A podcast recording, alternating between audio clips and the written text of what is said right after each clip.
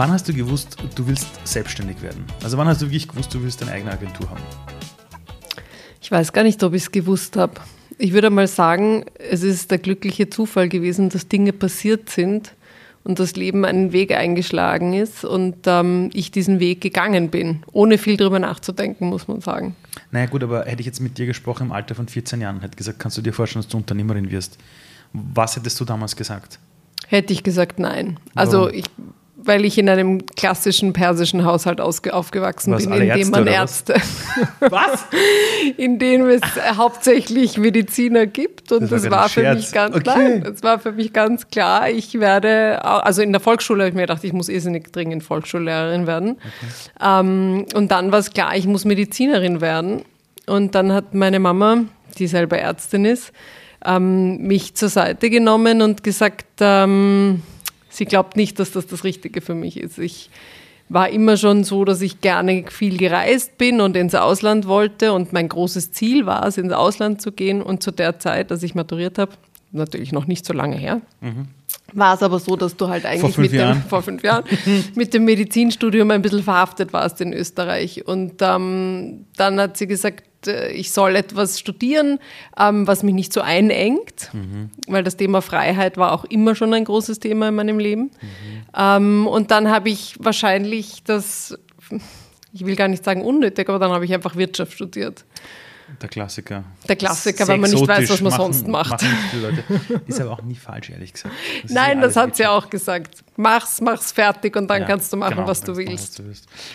Wirtschaft hast du dann wo gemacht? Ich habe zuerst begonnen in Wien am äh, IBWL zu studieren und bin aber sehr rasch drauf gekommen, dass es nicht mein Ding ist. Und ich hatte einen großartigen ähm, Englischprofessor, mhm. der mir nahegelegt hat, äh, ich möge auf eine amerikanische Universität gehen, weil das mehr mein Ding ist und sprachlich hatte ich auch nie ein Thema. Und äh, da waren dann aber ein bisschen die Kosten im Weg und dann hat er gesagt, warum ich nicht auf die Webster University in Wien gehe. Mhm. Und äh, meine Mutter war damals total auf meiner Seite und hat gesagt, sie wird alles tun, um mich zu unterstützen. Mhm. Und hat auch wirklich alles getan, um mich zu unterstützen. Und ich habe äh, nebenbei gearbeitet und habe dann mein Webster-Studium hier abgeschlossen und bin dann. In welchem Bereich? Das war dann auch Wirtschaft. Management and Marketing. Ähm, das genau. passt gut zu dem, was du ja. jetzt machst, ne? Oder? Ein bisschen. Ja, ein bisschen, ja. Und mit meiner Graduation habe ich dann quasi mein Flugticket gekauft und bin nach LA geflogen. Um weil Schauspielerin werden wolltest? Nein, weil ich immer in LA leben wollte, weil das mein Seelenplatz war. Ist es immer noch? Ähm, ich war jetzt schon leider länger nicht mehr dort, aber es war der Ort, wo ich mich als junge Perserin in Wien lebend, äh, nicht immer voll ähm, sich akzeptiert fühlend. Mhm. Dort war ich plötzlich ich. Ich konnte ich sein. Es da gab viele eine Million Menschen. Perser. Ja, Terangeles. Terangeles in Beverly Hills, aber dort war ich ja zum Glück nicht. Habe ich mir nicht leisten können. Warum bist du nicht geblieben? September 11 kam mir dazwischen. Okay. Mhm. Das war September 11 und ähm, äh, ich habe gearbeitet in äh, der größten und besten ähm, Talent Agency in, in Beverly Hills bei William Morris und wollte eigentlich ein Agent werden im Music Business. Und da, also ich war im Agent Trainee Program und äh, die haben dann allerdings mein Arbeitsvisum nicht verlängern können.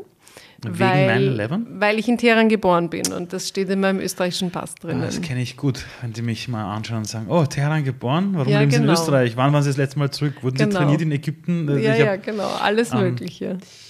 Und als du dann zurückgekommen bist, woher hast du dann gewusst, was du dann weitermachst?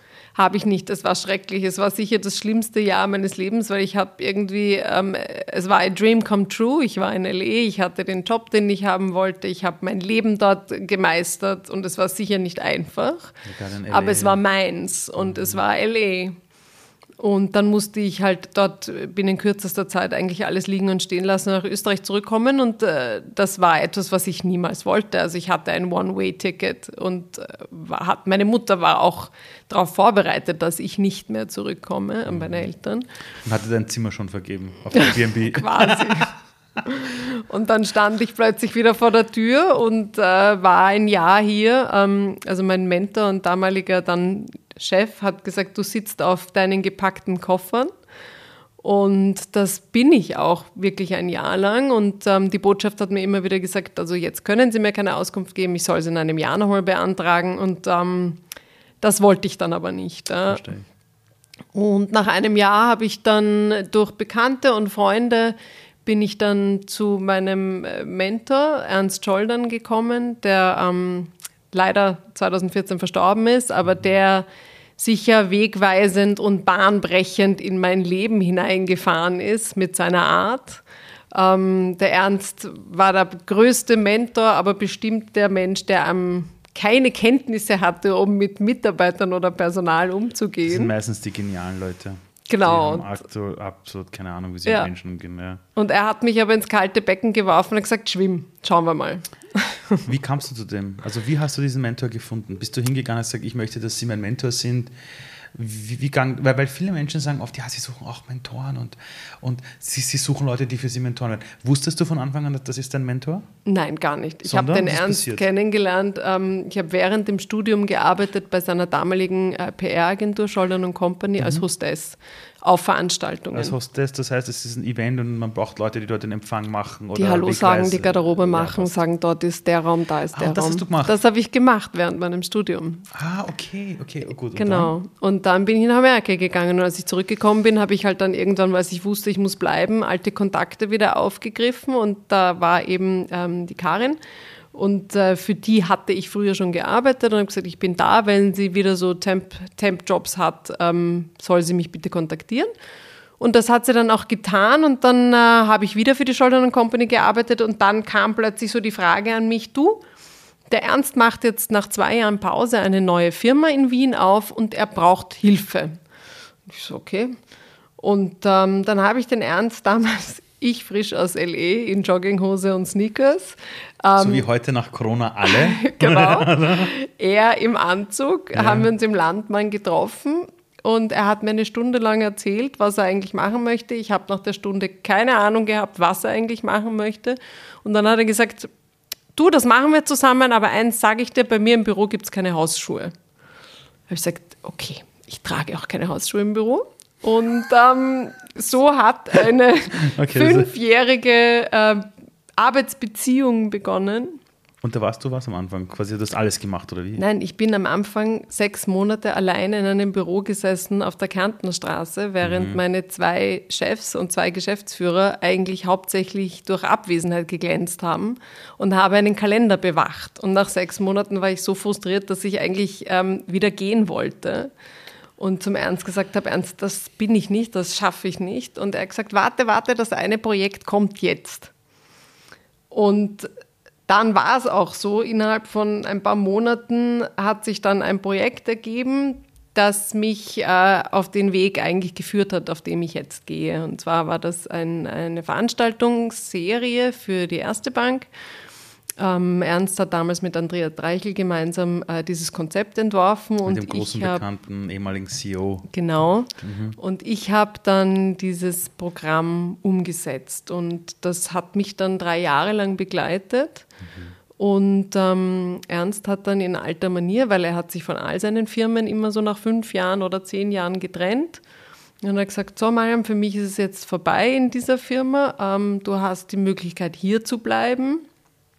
Oder die erste Bank wird dich sicher einstellen. Und da habe ich gesagt, pff, hier bleiben ohne dich, das mag ich nicht. Und wer hätte dann die Firma weitergeführt? Er hat sie ja jemandem weitergeschenkt. Der Ernst hat meistens seine Firmen verschenkt. Wie verschenkt? er hat sie einfach übergeben quasi. Ja, aber andere verkaufen doch ihre Firmen. Nein, er hatte keine Anhaftung an seine Unternehmen. Er hat sie übergeben. Ja, aber wollte er kein Geld verdienen? Nein, er, nicht in dem. Nein, also er war was, der hat sein Geld verdient durch, keine Ahnung, durch sein Gehalt und durch seine Gewinnausschüttungen. Durch seine Art und wie er war. Er hat damals immer schon zu mir gesagt, Mariam, wenn ich einmal sterben sollte, wird auf meinem Grabstein stehen, der reichste, ärmste Mann, der je gelebt hat.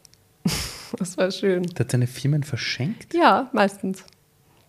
Aber andere sagen doch, das sind Anteile, die sind was wert und die verkauft man zumindest. Ja, aber er hat sich dann auch immer, er wollte dann nicht, er hat sich dann auch abgewendet. Er hat dann gesagt, diese Zeit ist vorbei, das will ich nicht und jetzt gehe ich rüber zum nächsten Projekt. Geiler Typ. Mhm, war ein guter Typ. Shit, den hätte ich gern kennengelernt. Ja. Wow. Ja, den hättest du kennengelernt. Ich, ich, ich habe eine Million Fragen an ihn. ja. ja gut, und, dann, und, dann, warst du dort und hast du welche Entscheidung getroffen? Und dann habe ich gesagt, für eine Bank arbeiten, das kann ich mir nicht vorstellen. Mhm. Und ich hatte aber ein Projekt, das ich gerade ongoing quasi betreut habe. Das war ein ganz ein spannendes Projekt. Ähm, es war ein Inhouse MBA-Programm für die äh, Ebene unterm Vorstand in der Erste Bank gruppenweit, also aus allen Ländern der Erste Gruppe. Und ähm, dann hat Ernst zu mir gesagt, okay, gut, du willst nicht hier bleiben, du willst nicht zur Erste Bank gehen, dann machst du dich halt selbstständig. Und dann habe ich gesagt, okay, ich mache mich selbstständig. Ach und dann habe ich mich so. selbstständig gemacht. Und so ist das passiert. Echt jetzt? Ja, ich habe mich in Aber es gab keine Option, woanders hinzugehen, zu einer anderen Kom Nein. Company irgendwo? Nein, nein, das war What? dann so. Und was hat er dann gemacht? Er hat dann eine andere Firma gegründet gehabt und hat in der anderen Firma gearbeitet. Und du hast dich selbstständig gemacht? Und ich habe mich dann buchstäblich über Nacht, äh, ich kann mich erinnern, es, musste, es war der 28. Februar, ähm, da habe ich äh, quasi ähm, meine damalige DDWS-E-Mail-Adresse äh, gesperrt. Die DWS äh, war's, war die, äh, die Firma, bei der ich gearbeitet ja, okay, habe, okay. Doppeltür Weidner Scholdern. Und ähm, dann habe ich am 1. März das E-Mail ausgesendet, damals in Istanbul, weil ich auf Site-Visit war für eine Veranstaltung und habe geschrieben, hallo, hallo, hier bin ich, ab jetzt unter mariam.yamiam.at. Und das war der 1. März 2008 und das war die Gründung meines eigenen Unternehmens. Warum Yam Yam? Gute Frage. Ähm, mein damaliger Freund, äh, Werber und Texter, äh, hat gesagt, du, Firma gründen ja, aber mit deinem Namen Jeganefa schwierig, weil Jeganefa und Partner, pff, das mhm. muss da mal einer nachsagen. Mhm. Ähm, in Österreich halt. In Österreich, in aber auch. Jeder geil wahrscheinlich. Ja, aber auch es ist ein. Er ist ja nicht schwierig, aber er ist kompliziert, weil er mit einem Y beginnt. Er ist halt nicht Schmidt oder Huber oder Müller. Genau. Also, genau. Es ist Jägernefer. Und dann hat er gesagt, äh, na gut, weil etwas besonders gut ist, sagt man es immer zweimal. Und die letzten drei Buchstaben meines Namens sind ja Yam. Und er hat gesagt, dann sagt man halt Yam Yam. Dann habe ich gesagt, okay. Wenn etwas gut ist, sagt man es zweimal? Ja, weil etwas besonders gut ist, dann sagt man es zweimal. Dann muss man es immer nochmal bestätigen und betonen. Das ist lecker, lecker. Das ist, ja. Das war gut, gut. Ja. okay, muss ich mal hinschauen, ja. Okay. Und, und dann hast du gegründet und mein, wie ist das so? Sitzt man dann in, in Istanbul von einem Laptop und sagt, ich habe jetzt eine Firma oder was? Ja, und sagt, hallo, ich habe jetzt eine Firma. Äh, ja, wir haben Event Production. Das war, war mir das GmbH, wichtig. E Damals noch eine KG. Von Anfang an KG, weil die meisten machen ja EPU. Nein, ich habe eine KG gemacht okay. und habe äh, nach drei Jahren KG oder fünf Jahren KG haben wir dann äh, umgerüstet in eine GmbH. Also quasi eingebracht dann. Genau. Und ähm, wie war das am Anfang? Ich meine, als du deiner Familie dann erzählt hast, quasi, äh, übrigens, ich mache jetzt mein eigenes Unternehmen oder so. War das so, dass deine Mama gesagt hat, ja, eh klar, habe ich immer gewusst, dass du es tust? Oder wie war das für die anderen? Ich komme aus einer klassischen Medizinerfamilie. Genau, aber das kann ja sein, dass deine Mama das in dir immer schon gesehen hat. Nein, sind großartige Ärzte. Sie sind wirklich fantastisch in allem, was sie machen. Aber sie haben keine Ahnung, was das Unternehmertum ist. Ich weiß nicht, wie lange ich meiner Mutter erklärt habe, was Management und Marketing und dass ich keine Werbeagentur habe, sondern eine Eventagentur habe, weil mhm. mit Werbeagentur, mit dem Begriff konnte sie aufgrund meines damaligen Freundes was anfangen. Mhm. Und ähm, aber meine Mutter, muss ich sagen, auch mein Vater, der leider ähm, schon verstorben ist, hatten irgendwo in all diesen Belangen scheinbar ein gewisses Grundvertrauen in mich und haben mich machen lassen. Also ich habe da kein Nein gehört oder mach's nicht oder das ist gefährlich oder sei vorsichtig. Also das gab es nicht. Also es hat keiner zu dir gesagt, schon mal, die meisten Unternehmer da draußen sind Männer. Nein. Als Frau alleine auch noch, ohne Businesspartner und so. Das hat ja keiner gesagt. Nein.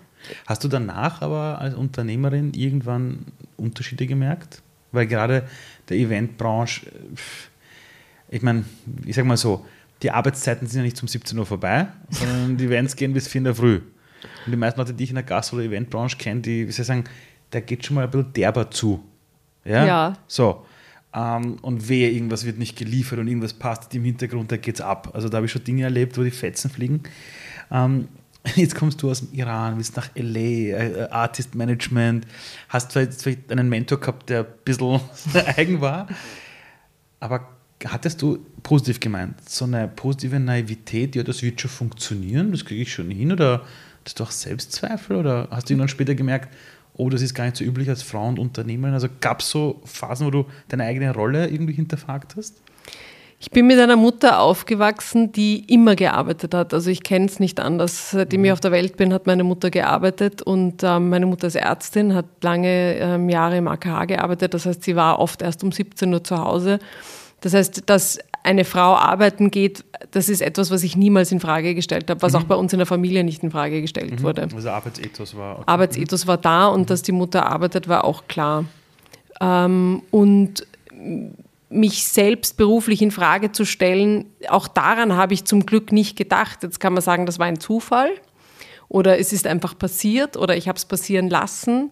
Aber wahrscheinlich gab es auch in mir diesen Funken an einem gewissen Selbstvertrauen und das muss ich auch sagen, das ist bis heute auch noch so und hat sicher auch mich ähm, durch diese Covid-Zeit durchgetragen, dass ich gewisse Dinge nicht hinterfrage und ähm, ob ich jetzt eine Frau bin oder ein Mann als Unternehmerin, ist im Grunde vollkommen egal, weil, das muss man auch sagen, das System unterscheidet mich nicht. Im Absolut System nicht. bin ich als Frau, bin ich, es gibt keine Frau als Unternehmerin. Ich bin hundertprozentige Eigentümerin meines Unternehmens und ähm, ich habe ein Kind bekommen, das ist zu früh gekommen und das System sorgt für solche Fälle nicht vor. Zu früh heißt was? Sie ist in der 29. Woche. Also, also, also, also wirklich eine Frühgeburt. Sie ist wirklich zu früh gekommen, ja. 29 Wochen von? 40. Wow. Ja. Ja. Okay. Ja. Und während, aber da hattest du schon ein Unternehmen und alles. Ich hatte ein Unternehmen. Ähm, mein Mitarbeiter damals ähm, hatte dann gekündigt. Ich war, hatte eine Veranstaltung in der Karibik ähm, und äh, hatte Geburtstermin im Oktober. Und dann äh, ist äh, wahrscheinlich das, der glücklichste Vorfall meines Unternehmertums. Ich habe mich an eine Freundin gewandt, die ähm, Beratung, Beratung macht und Coaching macht und ähm, die Agnes Goldmann und habe sie gebeten um Hilfe. Sie soll mir helfen, eine Mitarbeiterin zu finden, weil das kann ich nicht. Das ist etwas, was ich nicht kann. Ja. Welche Sache meinst du jetzt? Na, einen, einen Mitarbeiter zu finden. Ja. Und ich bin prinzipiell der Meinung, Schuster bleibt bei deinen Leisten. Mhm. Und wenn es jemanden gibt, der was besser kann, dann sollte man den auch damit beauftragen. Solche Sachen macht auch die liebe Martina. Das kann ich genau. auch nicht. Und ich habe die Agnes gebeten und äh, die hat das dann alles für mich vorbereitet und die Interviews geführt. Und äh, dann hatte ich drei Interviews. Und mhm. ähm, eine davon war die Stefanie die jetzt seit sechs Jahren bei mir arbeitet. Oh, cool. Genau. Und dann kam plötzlich die Geburt. Naja, die Stefanie hätte beginnen sollen am, ich glaube, es war am 5. August. Mhm. Ähm, und meine Tochter hat dann aber am 27. Juli entschieden, dass sie eben in der 29. Woche das Licht der Welt erblicken möchte. Und dann musste ich kurz die Stefanie anrufen und sagen, ähm, liebste Steffi, wir können leider erst am 15. August anfangen, weil ich habe mal schnell dazwischen ein Kind bekommen. Und ähm, genau. Dieses Jonglieren mit diesen verschiedenen Rollen, Unternehmerin sein, ähm, dann früher als gedacht, plötzlich das Kind da. Gab es irgendwo so einen Punkt, wo du erst lernen musstest, für dich zu unterscheiden, dass beides nebeneinander funktionieren kann? Unternehmer sein und Mutter, weil, es, weil ich muss ehrlich zugeben, muss ganz ehrlich zugeben, als ich Vater geworden bin, habe ich mir gedacht, oh, ich muss jetzt leiser treten. Das geht nicht. Weil in meinem Bild war so, oh Gott, ich möchte nicht einer von diesen Männern werden, die mich anschauen im Alter von 80 Jahren und sagen, versuch für dein Kind da zu sein, weil ich war nie da. Ich habe das so oft erlebt, ich habe das so oft von Männern gehört. Richtig oft. Und zwar von den erfolgreichsten, die ich kannte. Mein Kopf war so, oh Gott, das geht ja beides gar nicht. Ja, ich als Mann, ja. Und habe das dann auch irgendwann herausgefunden, ja, irgendwie geht schon. War das für dich ein Thema? Oder hast du dir auch wiederum gedacht, nee, ich habe das Urvertrauen, wird schon? Auch da, da hatte, durch ihre Frühgeburt hatte ich wenig Zeit, darüber nachzudenken. Ich hatte einen September mit sechs Veranstaltungen, eine Mitarbeiterin, die gerade mal zwei Wochen bei mir gearbeitet hat mhm. und ein Kind, das zu früh auf die Welt gekommen ist. Und da habe ich ähm, keine Sekunde Zeit gehabt, darüber nachzudenken. Also ich war eine Woche im Krankenhaus, bin nachher raus und bin schon beim ersten Termin gesessen. Und das ging mit dem Kind? Ja, die Kleine ist drei Monate im Krankenhaus geblieben. Das heißt, ich musste drei Monate lang jeden Tag zu ihr ins Krankenhaus, aber halt auch meinen Job machen. Das heißt, weil diese alle diese Dinge gleichzeitig passiert sind, mhm. konntest du gar nicht darüber nachdenken. Und ich glaube, das ist etwas, was wir Frauen schon mitbringen. Ähm, vor allem, wenn wir dann ein Kind auf die Welt bringen, ist, dass äh, es eine Löwenkraft in einem drinnen gibt. Und es ist Jahre später erst gewesen, dass ich überhaupt darüber nachgedacht habe, beziehungsweise mir erst gekommen ist, was ich eigentlich gemacht habe mhm. in diesen ersten drei Monaten, wo mein Kind im Krankenhaus gelegen ist. Zahlreiche Male von Krankenhaus zu Krankenhaus transferiert wurde, ohne dass ich es gewusst habe. Ähm, und ich versucht habe, mein Unternehmen am Laufen zu halten, meine Mitarbeiterin einzuschulen und aber auch zu delivern, weil ich bin ja, bin ja im Dienstleistungssektor. Ich muss ja meinen Kunden äh, bin ich ja was schuldig. Ja? Die mhm. beauftragen mich mit etwas und ich muss am Tag delivern. Genau, es ist nicht wie beim Film, dass du Aufnahme nach Aufnahme hast, sondern mhm. bei uns ist es wie im Theater. Du hast es eine Möglichkeit, es richtig zu machen. Sitzen, genau. Ja. genau. Und, ähm, da war es aber sogar besser, dass du über diese Dinge nicht nachgedacht hast, oder? Ja, total. Weil man da beginnt, über alles nachzudenken. Da, da sitzt man nur in der Ecke und denkt sich, ich gehe mehr so raus. Du, ich bin mit der Milchpumpe zum Abpumpen, zum Aufbau gegangen. Ich kann mich erinnern, ich bin in den Locations in der Garderobe gesessen und habe Milch abgepumpt, weil ich das dann ins Krankenhaus fahren musste, während ich meine Veranstaltungen also aufgebaut heute jemand zu dir kommt und sagt, ah, ich habe ein bisschen Stress. Und denkst du dir, come on, come on, hold my beer. So quasi, komm, äh, also ich, ich sagte immer Stress ist ja. Ähm, gab es irgendwas, also hast du irgendwann bewusst gelernt, für dich Dinge zu machen, die dir Energie geben? Oder ist es einfach dieses, dass du durch eine Arbeit eine Energie bekommst, die sich wieder transferiert in dich? Also, weil wenn man dich kennenlernt, hat man so das Gefühl, die hat immer Energie. Die strahlt, die lächelt. Dann erzählst du mir, was sowas passiert, haben wir gedacht, uh, die hat das wahrscheinlich deshalb, weil sie schon viel erlebt hat. Und aber wenn du so einen stressigen Job hat im Event-Business, kannst du auch nicht während des Events irgendwie sagen, so, jetzt nehme ich mich eine Stunde mal raus. Das geht nicht. Du bist immer am Arbeiten und Funktionieren. Hast du für dich irgendeinen Ausgleich? Ja, doch. Ähm, ich glaube, das Wichtigste ist schon auch äh, der Lebensstil. Das, es klingt jetzt blöd wie Plattitüden, aber es mhm. ist bestimmt die Ernährung. Es ist ähm, der Sport. Also ich schaue, dass ich jeden Tag in der Früh, auch wenn es nur 20 Minuten sind, mich bewege. Wie? Was machst du? Ob es jetzt auf einer App ist seit neuestem oder ob, also vor meiner Tochter bin ich in Pilates gegangen, in Yoga gegangen, ins Fitnesscenter gegangen. Seit Covid wahrscheinlich eins der positiven Dinge, die aus dieser Covid-Zeit herausgekommen sind, sind diese Apps und die Online-Plattformen. App hast du? Ich habe Alo Moves. Das mache ich eigentlich am liebsten. Alo? Alo, A-L-O. Ja, aber ich kenne auch ALO. Haben die nicht auch Klamotten oder so? Die haben auch Klamotten. Ja, ja, ja. daher kenne ich es. Ja. Ich habe mir da ein paar Sachen gerade nie angezogen. Ja, aber die sind super. ich bin einmal zum Yoga gegangen mit meiner Frau. Äh, und, und, und das heißt, 20 Minuten stehst du auf, dann machst du entweder diese App-Sache oder was? Na, ich stehe in der Früh auf um halb sieben, dann mache ich mal das Frühstück meiner Tochter fertig, fange mhm. an, ihre Jausenbox zu packen. Der Klassiker, ja. Genau, dann äh, wecke ich sie auf, dann gebe ich ihr das Frühstück, dann ziehe ich sie an, dann Zähne mhm. putzen. Ähm, der Markus, also ihr Vater, geht dann mit ihr in die Schule und mhm. wenn sie aus dem Haus ist, mache ich so 20 bis 30 Minuten meinen Sport. Entweder App oder? Ja, also App, also entweder so eine App, das ist so eine Fitness-App auf meinem Handy oder immer am Computer. Also welche Übungen macht man da? Das ist ganz unterschiedlich. Du hast so 21-Day-Challenges zum Beispiel manchmal mhm. oder du hast so ein Trainingsprogramm, wo du jeden Tag was anderes machst. Also nur nebenbei muss man das gerade mitschreiben. Ja, das nein, so das ist super. Cool. Äh, okay, und das machst du einfach für dich selbst? Das mache ich für mich, weil, die, weil ich die Kraft aus dem auch brauche. Okay, aber ist es so, dass du nach diesen 20 Minuten dann weiß nicht, irgendwie ausgepowert schon bist und Nein, richtig schwitzt? überhaupt nicht. Aber ich war immer schon, also meine Mutter sagt das heute noch, ich war immer schon ein Morgenmensch. Ähm, ich bin auch viel zu früh, ich bin selber auch zu früh auf die Welt gekommen und in der Früh. Und ähm, ich muss meinen Sport in der Früh machen, weil wenn ich ihn in der Früh nicht mache, dann mache ich ihn nicht mehr. Also im Urlaub gehe ich am liebsten laufen in der Früh. Okay, also, also das Laufen, okay. Und als du vorhin hingekommen bist, haben wir einen, einen, eine Art Technikcheck gemacht. Und meistens stelle ich dann so die Frage, ja, was hast du heute gefrühstückt? Die meisten sagen entweder gar nichts, oder ich hatte einen Kaffee oder keine Ahnung was. Du so, so dieses klassische, wie man es von diesen Influencern aus dem Yoga-Bereich kennt. Ich hatte ein warmes, das, warmes Wasser mit Zitrone und ich habe mir gedacht, what? Also, wie schaut das in der Früh aus? Was ist das Erste, was du dir da gönnst? ein warmes Wasser mit warmes einer Zitronenscheibe. Heißt, äh, also heiß das heißt aufgekochtes aufgekocht Wasser. Also genau. Leitung warm Nein, aufgekocht? aufgekochtes Wasser mit einer Scheibe Zitrone drinnen. Weil das Wasser. Das macht. gibt mir einen super Kickstart. Erstens einmal brauche ich das Wasser auch in der Früh. Mhm. Ähm, ich bin ein absoluter Zitronenmensch. Bei mir kommt überall Zitrone rein. Mhm. Ähm, es ist auch basisch.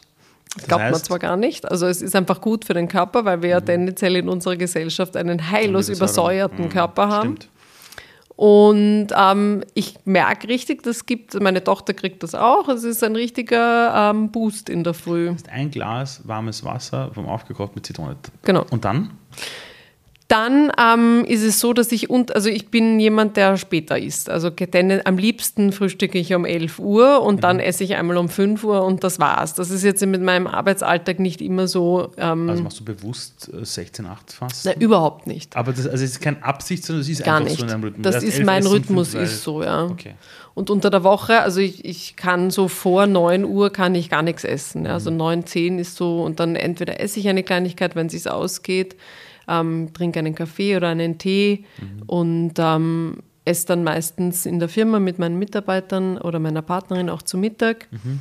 Und am Abend ähm, koche ich und das ist, ähm, glaube ich, das Wichtigste ist die gesunde Ernährung auch, also spe speziell in meinem Gebiet. Ja. Also ein, ein Event heißt ja, dass wir oft 48 Stunden auf den Füßen sind. Manchmal bauen wir drei Tage lang auf. Ja. Und dann der Eventtag beginnt um 8 Uhr früh und endet um 3 Uhr früh. Ja. wie isst du da dann? Ja, also da bin ich aber auch jemand, ich esse gar nichts, bevor ich Schrott esse. Also ähm, meine Mitarbeiterin und ah, ich machen uns dann immer lustig. Wir haben dann einen Backen Bananen dabei, dann haben wir einen Sack Nüsse dabei und viel Wasser. Und ähm, dadurch, dass wir tolle Catering-Partner haben, kommen wir dann doch zu irgendeinem Zeitpunkt äh, zu gutem Essen. Aber wir schieben uns jetzt nicht dazwischen die Wurstsemmeln und die Pizzen und ich weiß nicht was hinein. Bei deiner Ernährung jetzt auch, gibt es Dinge, auf die du bewusst verzichtest? Nein, gar nicht. Ich also esse alles. Du Brot, du isst ja, alles. alles. Aber wann ist es für dich gut, wenn du sagst, bevor ich mir Schrott reinhaue, esse ich nichts? Also ab wann ist es Also ich habe ähm, hab ein ganz schlechtes Verhältnis zu schlechtem Essen. Also für mich ist schlechtes Essen das Schlimmste, was du mir antun kannst. Es ist Frau, auch so. Ähm, Den Männern ist das, glaube ich, wurscht. Ja, nein, bei mir geht das gar nicht. Okay. Also das Frustrierendste für mich ist, in einem äh, Restaurant schlecht zu essen, beziehungsweise schlecht zu essen und viel Geld auszugeben. Mhm. Obwohl ich gerne Geld ausgebe für gutes Essen. Mhm. Ähm, aber auch da bin ich, glaube ich, sehr geprägt von meiner Mutter, weil, ähm, obwohl meine Mutter Vollzeit gearbeitet hat, es immer bei uns frisches Essen zu Hause gegeben hat. Immer. Irgendwie schaffen das persische Mütter. Ja, ich das weiß, ist, äh, immer. ich weiß auch nicht, wie sie das machen. Das heißt, für dich ist der Ausgleich in der Ernährung und im Sport. Jetzt war das immer schon so? Das war immer schon so. Also im Sport und in der Ernährung. Das mit der Ernährung hat begonnen in meinen Mitzwanzigern, sage ich jetzt einmal. Ich muss aber auch dazu sagen, das Thema Ernährung hat sich dann durch meinen Mentor, also die Frau meines Mentors, die Andrea Scholdern, die mittlerweile ähm, zu meinem engsten Freundeskreis gehört mhm. und die das Subito äh, bei der. Äh, ah, das kenne ich. Ja, genau. Die Andrea hat das Subito gegründet und ihre Tochter führt das jetzt weiter. Wirklich? Mhm. Okay, das ist cool. Und durch die Andrea habe ich einen sehr guten Einblick, weil sie ist ja eigentlich Medizinerin. Ähm, in die TCM bekommen. Mhm. Und ähm, sie hat mir auch sehr viel geholfen in der Ernährung meiner Tochter, also was, was die Kleine bekommen hat, als sie auf die Welt gekommen ist. Mhm. Und ähm, da muss ich auch sagen, also sie hat zum Beispiel nie irgendein Glas oder sowas. Also ich habe immer für sie frisch gekocht. Mhm. Ja. Mhm. Und immer ein Konji gemacht und Reis lange gekocht und so. Und äh, die Andrea gibt mir da viel auch an Informationen immer wieder mit. Meine Frau ist auch Ernährungsexpertin, auch mit Schwerpunkt TCM. Mhm. Und ich habe nicht gewusst, was ein Konji ist. Und ich mir gedacht, was ist denn das für ein Reisding? Mittlerweile kann ich sehr gut leiden. Als Perser tut man sich auch schwer mit Ganz Conch, muss ich sagen. Ganz. Das geht gar nicht. Wenn der Reis nicht körnig ist, ist es nicht aromatisiert. ähm, das heißt, was du tust als Ausgleich in diesem Job ist wirklich bewusst auf Körper und, und, und, und also, also Essen und Bewegung. Aber hast du manchmal auch so Phasen, dass es dann so viel ist, dass du dann in schlechte Muster fällst oder hast du das gar nicht? Nein. Cool. Für mich ist das ähm, auch, was mir sehr wichtig, also seitdem es meine Tochter gibt, ist die Zeit mit ihr auch mhm. für mich ganz essentiell. Und ich schaue auch wirklich, dass, also sie ist von klein auf mit mir im Flieger gesessen. Ich bin eine große Reisende. Und ist urlaubsmäßig oder äh, Business? Business und Urlaub. Am Anfang konnte ich sie auch noch beim Business mitnehmen. Und, ähm, und, warum dann nicht? Wegen, wegen Schule oder? Weil sie halt auch einfach dann schon zu groß war und es auch Fahrt ist für sie. Und okay. ähm, wenn dann mein Partner mitgekommen ist, dann kann nur er sich um sie kümmern, weil Klar. ich arbeite eh den ganzen Klar. Tag.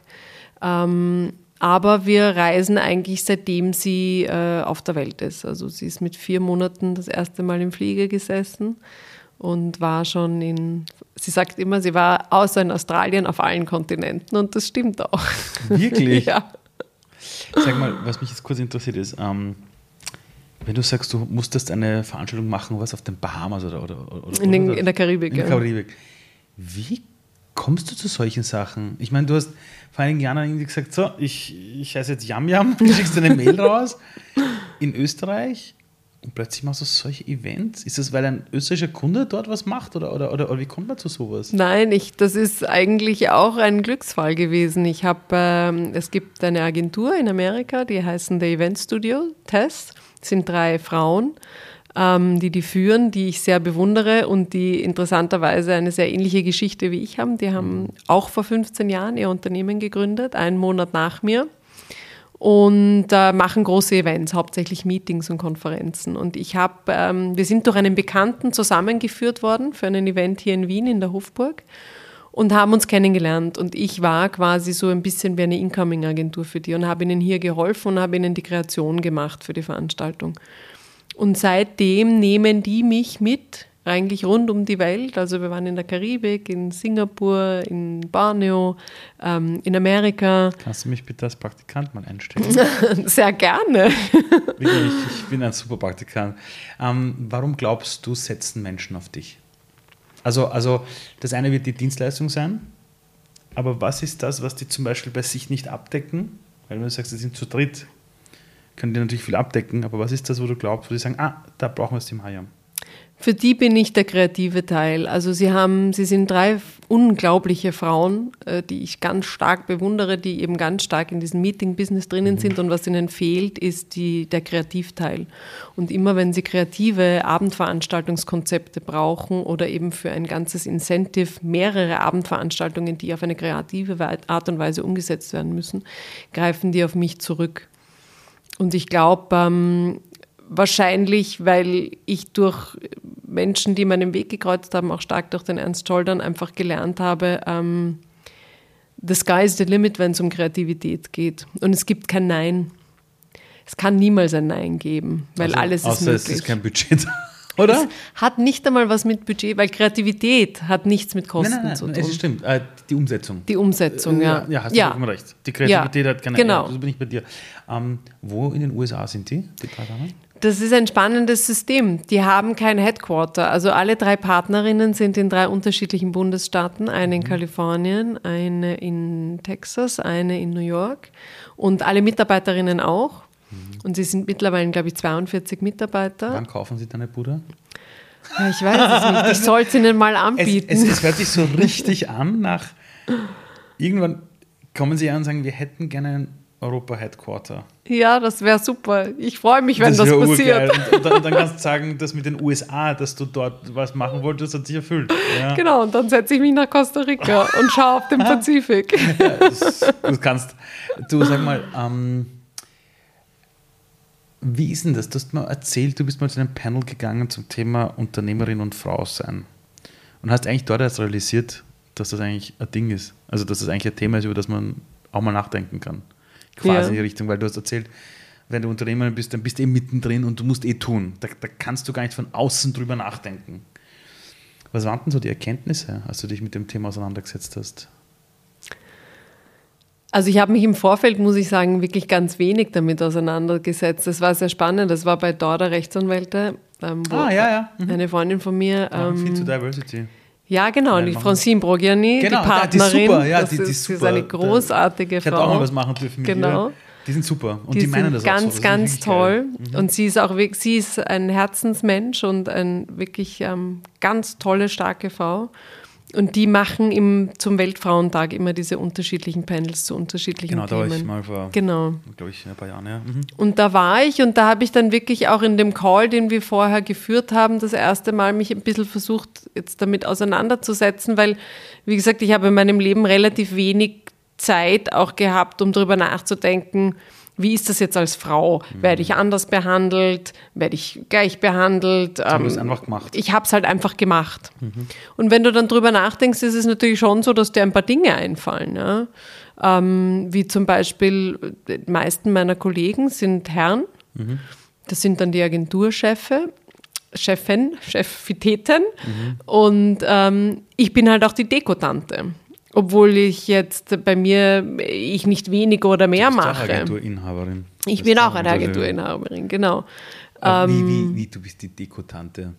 Ja, ich mache halt viel aus, also meine Veranstaltungen leben halt mhm. von Ausstattung und Dekoration. Und du meinst, dass es in den Köpfen der Leute ja. so gesehen wird, so, das ist der Boss, das ist der Mann. Ja. Aber dann, wenn das eine Frau macht, dann sie, ja, eh. Ja, die macht halt die netten Sachen. Ah, Mann. Ähm, als du das das erste Mal realisiert hast, wie bist du mit sowas dann umgegangen? War es dir egal und du hast dir gedacht, ich mache meinen Job oder? Du, ich, ich muss dir ehrlich sagen, was soll ich denn damit umgehen? Naja, es ist schon ein Mangel an Wertschätzung. Es ist ein totaler Mangel an Wertschätzung und es braucht sicher auch von mir Zeit. Ich habe das öfters mit Technikern, ähm, dass die, wenn ich was sage, mich anschauen, als ob, was ist, was ist Hasi? Was willst du mir erzählen von Licht? Ja? Ähm, wow. Und es gibt auch Unternehmen, mit denen ich zum Beispiel nicht mehr zusammenarbeiten möchte, weil ich okay. das einfach nicht brauche. Aber ich habe ähm, ein unglaubliches Glück, ganz, ganz tolle Partner an meiner Seite zu haben, mhm. mit enorm viel Wertschätzung. Und ja, in meinem Alltag habe ich hauptsächlich mit Männern zu tun. Ähm, aber ich kann sagen, dass, dass das gut funktioniert. Aber es hat natürlich auch enorm viel Kraft von meiner Seite gebraucht. Und vor allem, was es schon ist, als Frau in der gleichen Position zu einem Mann musst du, glaube ich, doppelt so viel agieren mhm. und mit Wissen trumpfen und sagen, was du kannst und was du nicht kannst, mhm. damit du auch akzeptiert wirst. Also wenn ich jetzt dann anfange, über Strom zu reden oder Aggregate oder Zelte oder Giebelhöhen oder was auch immer, mhm. am Anfang wirst du belächelt. Was hat die denn für eine Ahnung? Ja? Mhm. Und wenn du dann aber zeigst, dass du sehr wohl eine Ahnung hast, weil Wissen ist Power, also ich meine, die Hälfte meines Geschäftes ist, dass ich ein Wissen über meine Industrie habe, ja, dass ich weiß, wie mein Geschäft funktioniert. Mhm. Um, ähm, knowledge is power und, und um, ähm, das musst du als Frau, glaube ich, viel mehr zeigen, mhm. um, ähm, als du es als Mann tun musst in der gleichen Position. Mhm. wenn in deinem Leben eine neue Herausforderung kommt, wo du sagst, pff, okay, neue Challenge, was ist so der erste Gedanke, den du dazu hast? Also zum Beispiel Covid. Es kam Covid und deine Industrie war so die erste, wir machen alles zu. So. Und so richtig lange und kein Mensch hat gewusst, wie es weitergeht. Wie war so die erste Challenge? Ist es, oh shit, jetzt erst recht? Oder, weil derzeit hast du ja auch einen Verein, glaube ich, mitgegründet, mhm. ja, um quasi diese ganze Branche auch mal zu vertreten, ihr eine Stimme zu geben. Ist das bei dir so, wenn du dir denkst, na pass auf, das ist eine Herausforderung, ich mache was oder wartest du zuerst, okay, keiner macht was, dann mache ich. Also, also wie agierst du? Ich, ich versuche die Psychologie dahinter zu verstehen. Mhm. Ich glaube, Covid ist vielleicht eine andere Challenge als, also bei Business-Geschichten bin ich normalerweise so die, die sagt, ja, why not, das machen wir. Bei Covid war es schon so, ähm, dass du als Unternehmer natürlich, also dieses, wir haben es gesagt, first out, last in. Mhm. Ich habe es am Anfang nicht glauben wollen. Ähm, es hat sich bis zum Ende bewahrheitet, dass das nur auf, ausschließlich wirklich nur auf unsere Branche zugetroffen hat. Und es war schon, es war sicher die schlimmste Zeit meines Lebens. Ähm, muss man sagen, nicht einmal eine Frühgeburt ist so, schli so schlimm gewesen, weil. Wirklich? Ja, weil das mit Glück verbunden war, weil meine Tochter am Leben war. Aber diese sechs Wochen, in denen ich gesehen habe, dass mein gesamtes Lebenswerk mhm. aufgrund eines Viruses plötzlich verpufft ist, ein voller Kalender mhm. innerhalb von sechs Wochen leer war, ich kriege jetzt noch Gänsehaut. Das war so eine Scheiße, das habe ich auch gehabt. Hey, da war es war ganz schlimm. Ich rumgesessen und gedacht, was ist, ja. was ist jetzt? Und das hat schon ein paar Wochen gebraucht. Also das war so klassisch dieses, dieser, dieser Sturz. Das war hit the bottom und mhm du, du liegst da und dann denkst du dir, oh Gott, ja, mein ganzes Leben zerbricht vor mir. Aber ich glaube, als Unternehmer hast du keine Zeit für sowas. Ich kann mich jetzt nicht hinsetzen und mir selbst leid tun. Mhm. Das tust du für ein paar Tage, weil es auch gesund ist, dass du die mhm. Emotionen mhm. rauslässt und ganz wichtig sehr ist. Wichtig ja. ist. Sehr, sehr wichtig, ja.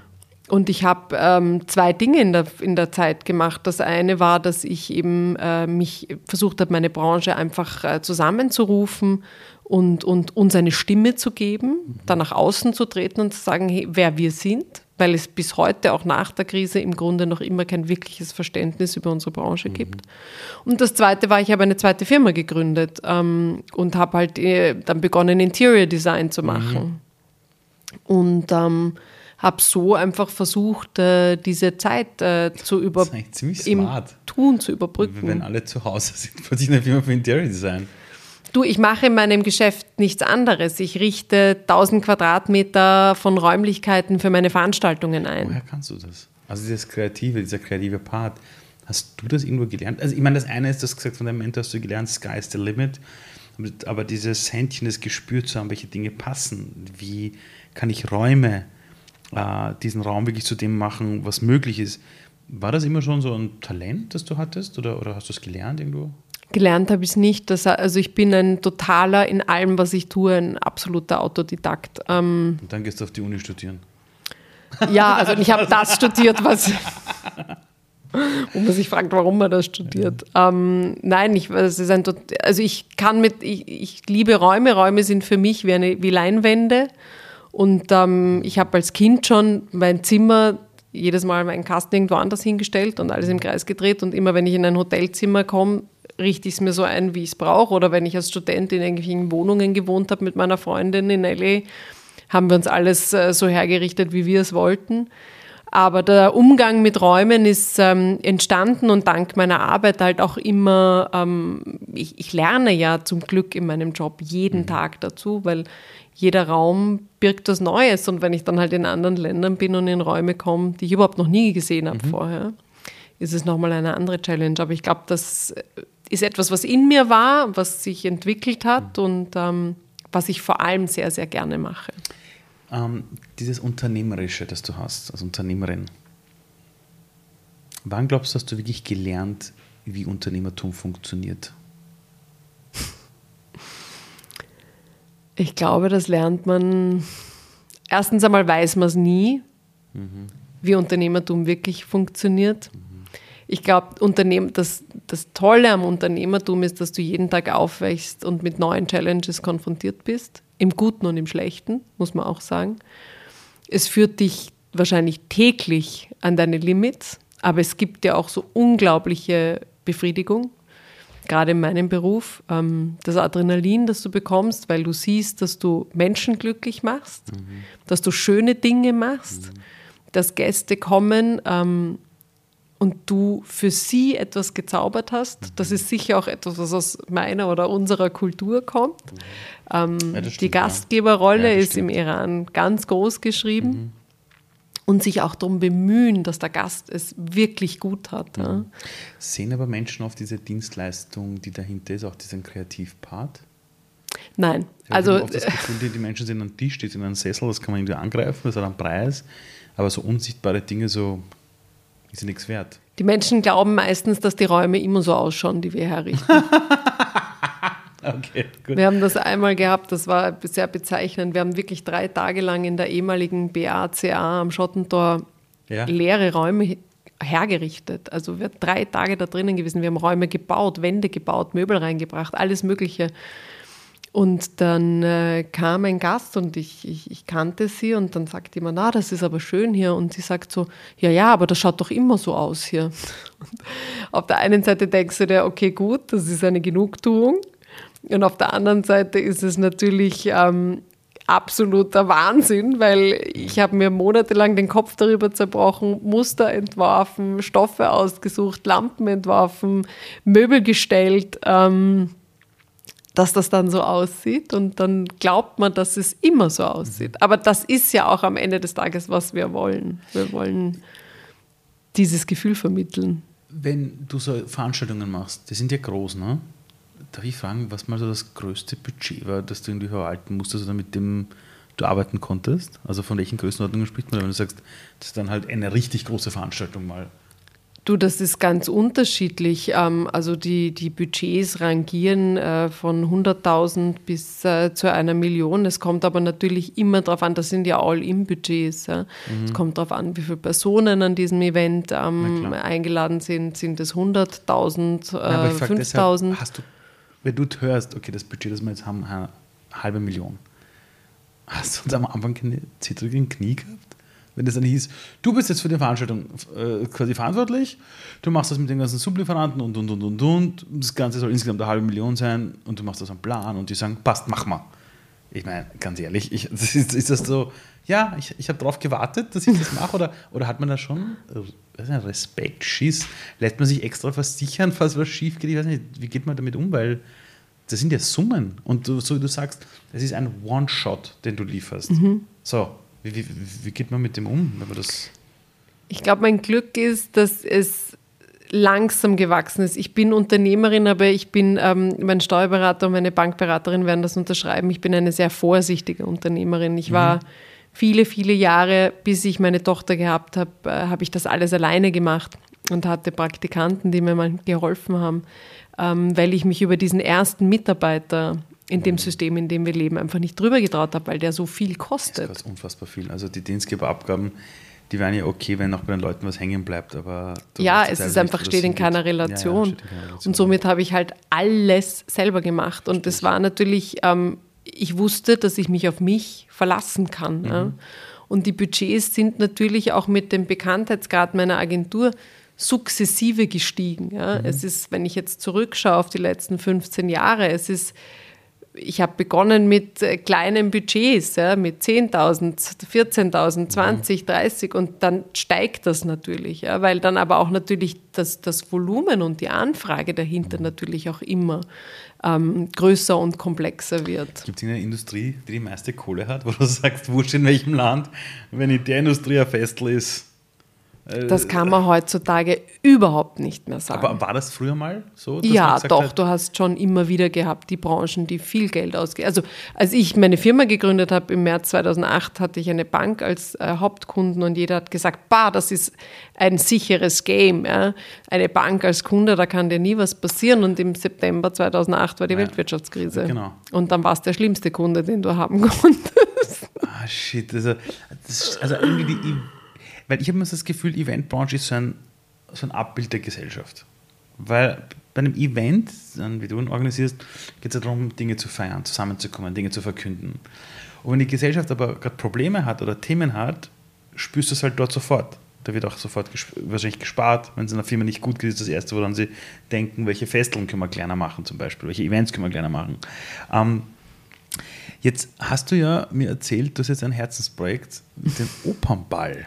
Mhm. Wenn man so einen Anruf kriegt, ob man jetzt einen Opernball quasi organisieren möchte, ja, wo ja die ganze Welt zuschaut, wo ja eine Live-Übertragung ist, wo Leute aus der ganzen Welt kommen und der Herr Lugner meistens irgendeinen Superstar-Gast holt, denkt man sich so, da muss ich drüber schlafen oder sagt man, ja, ja, will ich unbedingt machen? Ja, also ich habe eigentlich zuerst Nein gesagt, es war vollkommen absurd. Ich war im Urlaub auf Paros und ähm, bin gerade so im Haus herumspaziert und dann ruft mich jemand an und sagt, ja, hallo, ähm, Wiener Staatsoper und ich so, aha. Ähm, hast du gedacht, die wollen dir ein Abo verkaufen? Ich gedacht, das wollen die von mir. Und ich so, ah ja. Äh, ja sie würde gerne einen Termin vereinbaren mit dem Staatsoperndirektor. Und ich so, äh, Der Bogdan Rostschitsch. Ja, genau, Bogdan okay.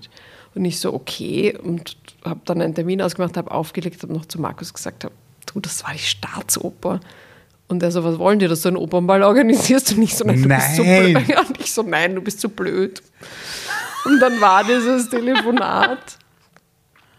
Und die haben mich das auch wirklich gefragt, ob ich eben Teil dieses Komitees sein möchte. Und für mich war das dann plötzlich so, what?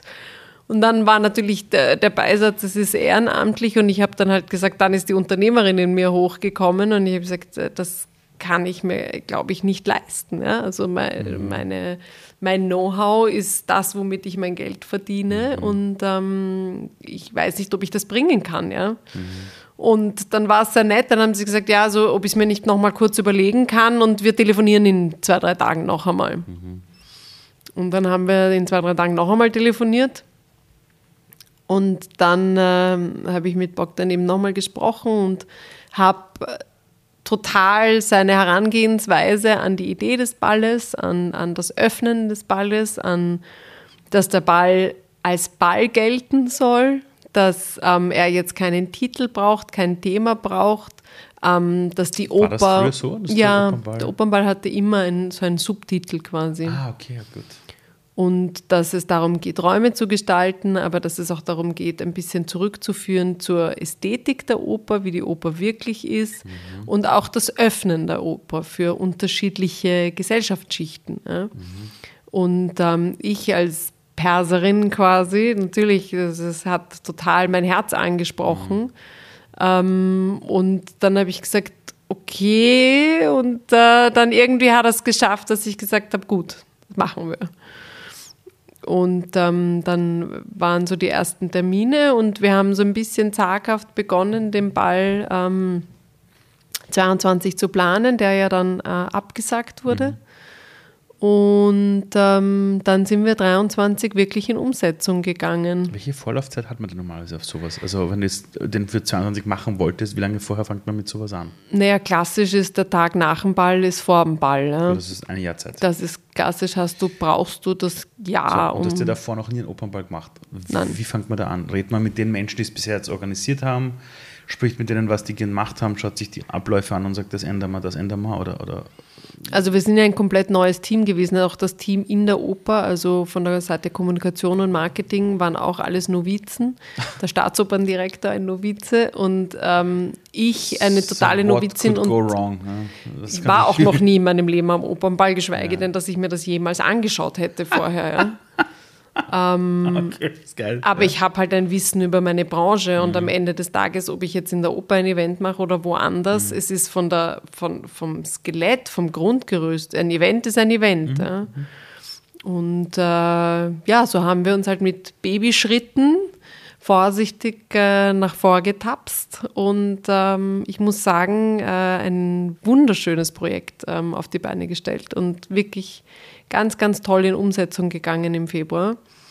Ähm, hätte ich mir nicht gedacht. Ich hatte dann schon auch äh, dann natürlich überkommen einen dann auch Zweifel und denkt, oh Gott, jetzt habe ich mir überlegt, dass das Ganze grün sein soll. Was ist, wenn das fürchterlich wird, ja, und wenn das alle ganz schrecklich finden? Und dann hat man mir erzählt, ähm, ganze Welt schaut drauf und alle Menschen sind so streng und die Blumen sind so wichtig und ähm, dann. Hast du einen Kaktus hingestellt oder was? Ja, quasi. Nein, es war einfach alles in Grün, weil mhm. Grün für mich die ähm, Farbe der Hoffnung ist und das ich ist einfach das Gefühl mhm. hatte, dass das, was die Menschen brauchen, Hoffnung ist. Ich glaube, das ist auch wichtig. Ich habe dich mal auf der Straße getroffen, habe danach erst gecheckt, dass dort ein Büro zufällig ist. Da kamst du mit dem Fahrrad und hattest gerade eine Tätowierung auf deinem Unterarm. Ich glaube, das Wort Freiheit, genau, mhm. auf Persisch, also die. Du hast im Gespräch heute gesagt, dass dir Freiheit immer wichtig war. Was bedeutet für dich Freiheit? Freiheit bedeutet für mich, ähm, mit beiden Beinen am Boden stehen zu können, in Sicherheit sich zu wegen und aber seine Arme ausbreiten zu können und fliegen zu können. Das bedeutet für mich Freiheit. Wow. Wenn deine Tochter dir jetzt so zuschaut, was glaubst du, lernt sie automatisch von dir, ohne dass du es ihr erklären musst? Weil die Kinder kopieren dich ja immer, egal ob du willst oder nicht. Die sehen ja dich an und sagen, ah, so ist das, eine Frau zu sein. Zum Beispiel ja, oder Mutter zu sein. So was glaubst du, ist das, was sie ihren Freundinnen erzählt? oder, äh, über dich so. Und was lernt sie von dir, glaubst du? was ich mir, was ich mir wünsche und worauf ich auch Wert lege und Acht lege, dass sie das, ähm, Acht gebe, dass sie das lernt, ist eben das Gefühl von Freiheit, ähm, Wertschätzung dem Menschen gegenüber, Dankbarkeit. Ähm, glaube ich, dass eines der wichtigsten Dinge, die wir heutzutage alle ganz tief uns tragen sollten, ist ähm, Dankbarkeit für das, was wir haben, wo wir sind, die Freiheit, die wir genießen dürfen aus einem Land kommend, wo es keine Freiheit gibt, ähm, weiß ich das natürlich besonders mhm. zu schätzen. Und ähm, der Sinn fürs Schöne, ähm, die Weltoffenheit, Und ich glaube, wenn sie mal zurückblickt, dann möchte, möchte ich, dass sie an mich denkt, an die Reisen, die wir miteinander gemacht haben, das Essen, das wir gemeinsam gegessen haben und ähm, die Zeit, die wir miteinander verbracht haben. Und ich wünsche mir, dass sie als junge Frau weiß, dass Karriere und Familie sehr wohl miteinander zu vereinen sind und dass das eine das andere nicht ausschließt und dass nur weil die Mama viele Abende nicht da ist oder weil sie unterrichtet oder weil sie arbeitet oder weil sie reisen muss, nicht weniger Mama ist. Mhm, mh. Und dass man kein schlechtes Gewissen haben muss. Und ich glaube, das ist es, ähm, was ich ihr zeigen möchte. Wie schaffst du das mit dem schlechten Gewissen? Also ich frage deshalb, weil ich ständig eins habe. Also ich bin, glaube ich, sehr viel für meine Tochter da.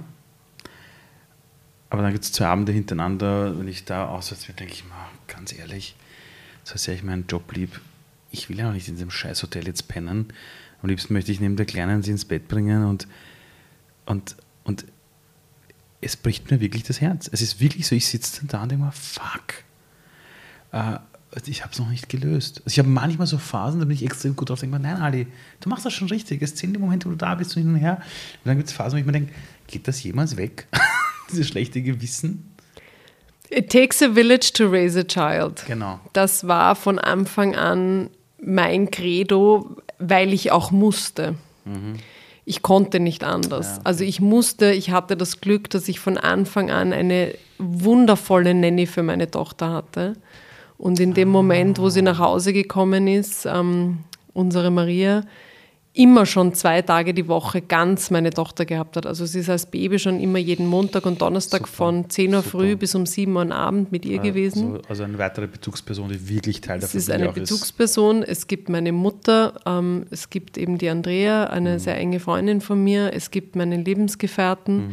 Es gibt die Kinder meines Lebensgefährten mhm. und ähm, was ganz, ganz wichtig ist, ist das Bewusstsein, dass äh, dein Kind braucht nicht nur dich, Nein, dein Kind nicht. braucht Liebe. Und wenn es das bekommt und in diesem Village, in dieser Arche Noah drinnen sitzt, mhm. ja, ähm, und du in einem guten Gewissen dich auch entfernst, ja, dann kannst du mit dem guten Gewissen auch zurückkommen. Und was wir Erwachsene niemals machen dürfen, ist aus schlechtem Gewissen anfangen, Geschenke Nein, zu geben, Aufmerksamkeiten mitzubringen. Du, ich sage den Leuten, du versaust das Kind. Total. Das Kind wächst mit einer Bürde auf, die es niemals für sich lösen kann. Nein, niemals. Aber du unterrichtest ja auch. Ja. Du unterrichtest äh, an der FH der WKW, glaube ich. genau. Im Bereich Event Management? Ja, Event Management. Ja. Da werden ja viele Studierende sein, die zu dir aufblicken als die Agenturchefin. Da werden jetzt weniger sagen, dass die Dekotante, die werden wahrscheinlich sagen, dass die Agenturboss äh, Boss ich weiß nicht, ob man das gendern kann. Ähm, was willst du denen neben den fachlichen Dingen mitgeben? Weil das eine ist, dass du ihnen fachliche Dinge weitergibst. Okay, das, das kannst du.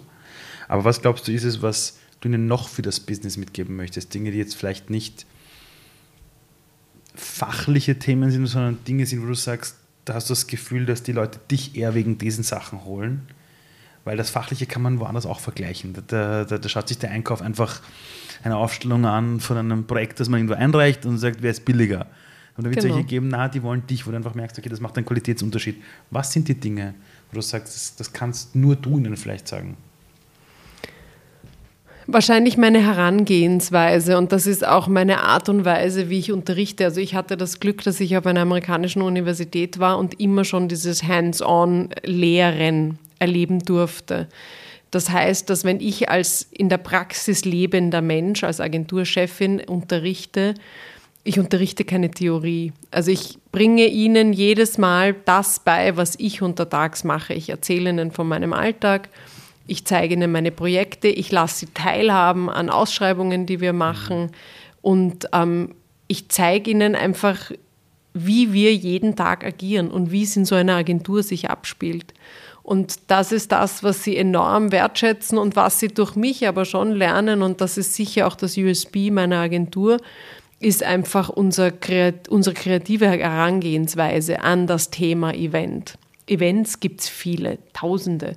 Eventagenturen gibt es viele. Und wie du sagst, das ist sicher auch mein größtes Leid. Der Einkauf beurteilt mich nicht nach meiner Qualität. Absolut der Einkauf nicht. beurteilt mich nach den Preisen. Genau.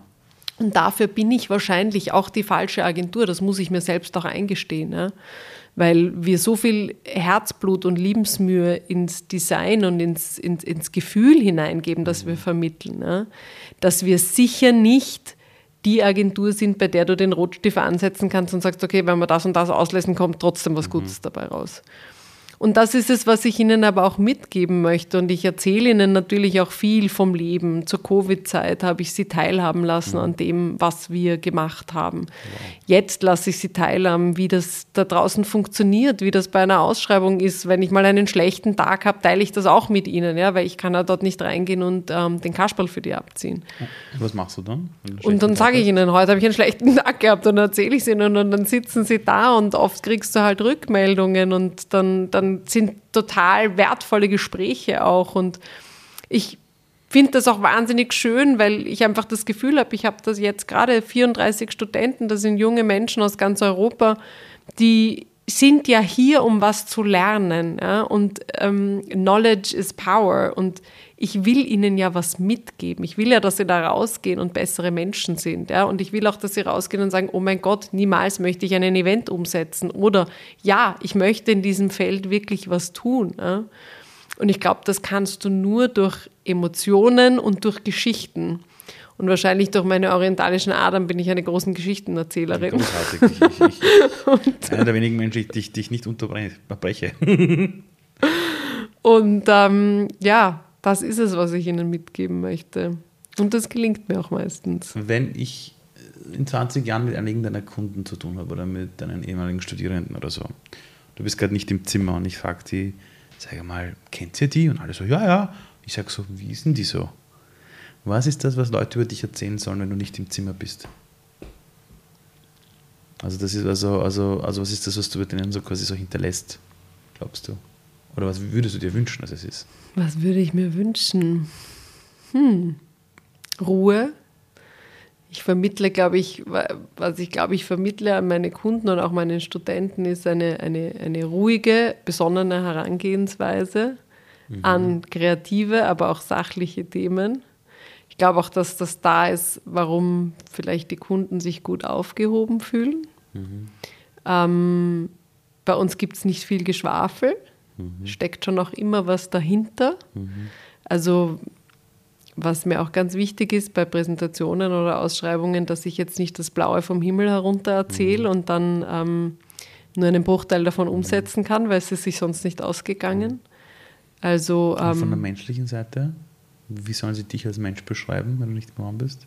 Bist du die knallharte? Bist du die, keine Ahnung? Nein, die knallharte bin ich nicht. Ich glaube, ich bin eher auf der fröhlichen Seite.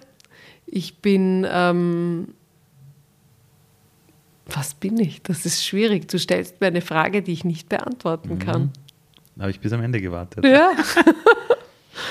das weiß ich gar nicht. Anders, oder was anderes noch. Ähm, magst du dich selbst? Ja. War das immer so? Nein. Wie hast du es hinbekommen? Ich muss sagen, ähm, da muss ich äh, meiner Tochter danken, ähm, weil durch die Geburt meiner Tochter habe ich, glaube ich, erst richtig gelernt, was Liebe bedeutet. Mhm. Das ist unglaublich, das Bedingungslose mhm. nämlich. Und dass diese bedingungslose Liebe ähm, dir genau das gibt, was ich dir vorhin gesagt habe, was für mich Freiheit bedeutet. Mit beiden Beinen am Boden geerdet, aber die Flügel ganz weit ausgebreitet und trotzdem fliegen können. Ähm, weil durch sie fliege ich und komme auch immer wieder zurück. Obwohl andere sagen würden, das ist ja unfassbar viel Verantwortung. Ich glaube, was die meisten nicht verstehen, ist, Freiheit und Verantwortung sind Geschwisterpaare manchmal. Wenn nicht sogar Zwillingspaare. Du genau. brauchst sie zusammen. Stell dir vor, die ganze Welt hört gerade zu. Und alle können gerade Deutsch. Alle sind jetzt gerade wach, egal in welcher Zeitzone. Welchen Gedanken sollten alle einmal durchdenken? Oder was ist das, wo du da sagst, denkt einmal über das nach. Einmal, nehmt euch Zeit, wurscht, ob du sieben Jahre alt bist oder 70. Wenn du Zeit hast, denk eine Sekunde über diese Frage nach oder diesen Gedanken. Welcher wäre das?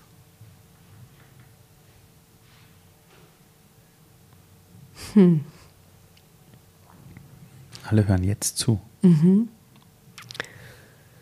Die Frage wäre, warum wir es als Menschen nicht schaffen,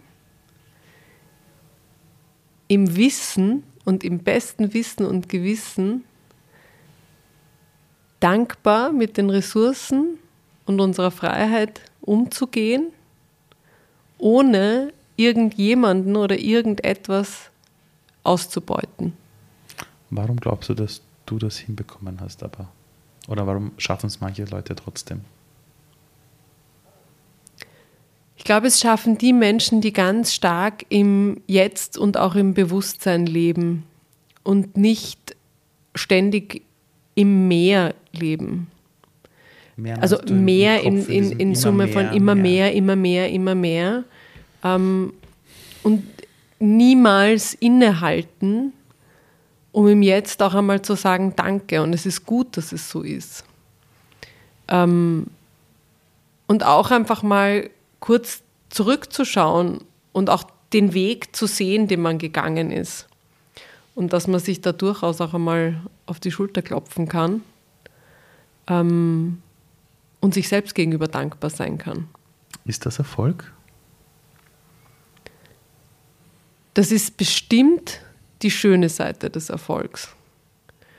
Und das ist etwas, was ich nicht verstehen kann, warum erfolgreiche Menschen oder was man halt sieht, nicht einfach nur auf dieser Welle schwingen können, warum es dann auch immer die andere Seite geben, geben muss oder gibt oder geben soll. Das ist, es ist ein bisschen so wie, wenn du ein Blatt hast in der Hand, je stärker die Sonne scheint, umso stärker ist der Schatten. Das eine geht unter dem anderen oft nicht. Aber der Schatten ist ja nichts Negatives. Nein, aber es ist manchmal auch das andere, was passiert, was wir als schlecht sind, nicht unbedingt immer schlimm für andere, weil andere wollen so leben. Das stimmt. Ich habe letztens mit jemandem gesprochen, super Coach, der hat gesagt, wenn jemand über Probleme redet oder die Schattenseiten einer Sache sieht, frage ihn mal, was sind die Vorteile dieser Schattenseite, weil es gibt einen Grund, warum er das zulässt.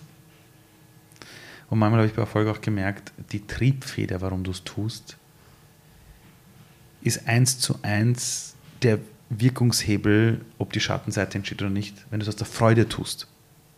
Das ist was anderes, als wenn du es aus dem Getriebenen machst, um gesehen zu werden, um jemand zu sein. Das sind diese zwei Pole des mhm. Antriebs, die mhm. hängen zusammen mit dem Ergebnis. Eines noch, wenn jetzt jemand zuhört und sagt, hey, ich war jetzt angestellt, ich habe jetzt, keine Ahnung, ich bin Angestellte, ich traue mich nicht unternehmerisch zu werden und so. Warum sollte ich trotzdem Unternehmer werden oder Unternehmerin? Was würdest du so sagen? Wenn du an etwas glaubst und etwas auch wirklich machen möchtest und für etwas brennst und dir Freiheit auch wichtig ist, dann solltest du auf jeden Fall diesen Weg gehen. Er ist sicher steinern und ähm, er hat äh, Dead Ends und er hat Kurven und manchmal geht es auch rückwärts. Ähm, aber er bietet dir ganz bestimmt großartiges, ein großartiges, freudvolles Leben, das echt viel Spaß macht und vor allem viel Freiheit. Dankeschön. vielen, vielen Dank. Sehr, sehr gerne.